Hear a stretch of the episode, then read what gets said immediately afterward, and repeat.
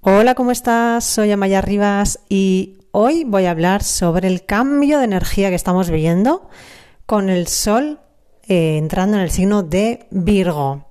El Sol ha transitado el signo de, de Leo, justamente ha estado en su signo. Nos ha dado un mes, como todos los años, para conectar con nuestra creatividad, para crear, para conectar con nuestro niño, niña interna y para divertirnos, para amar.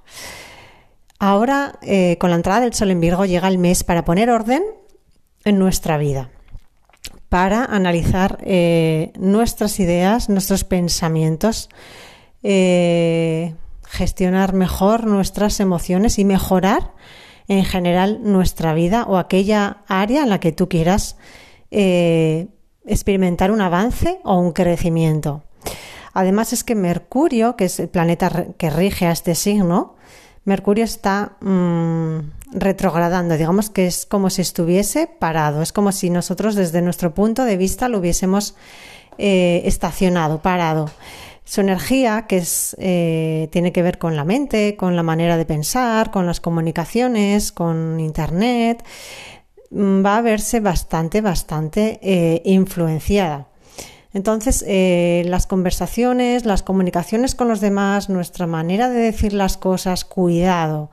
Es, un, es una temporada de aquí a septiembre para revisar muy bien aquello que queremos decir, aquello que queremos o cómo, cómo son nuestros pensamientos, qué es lo que pensamos, pensar muy bien las cosas antes de hablar, analizar muy bien los contratos, la letra pequeña, y, tener todos nuestros papeles en orden porque suele ser una temporada en la que papeles se pierden, eh, bueno, en fin, Internet se cae o hay fallos en las comunicaciones o no nos entendemos bien, etcétera. Quien nace con Mercurio retrógrado sabe muy bien de lo que estoy hablando porque es una energía que la vive eh, mm, desde el momento en el que nace.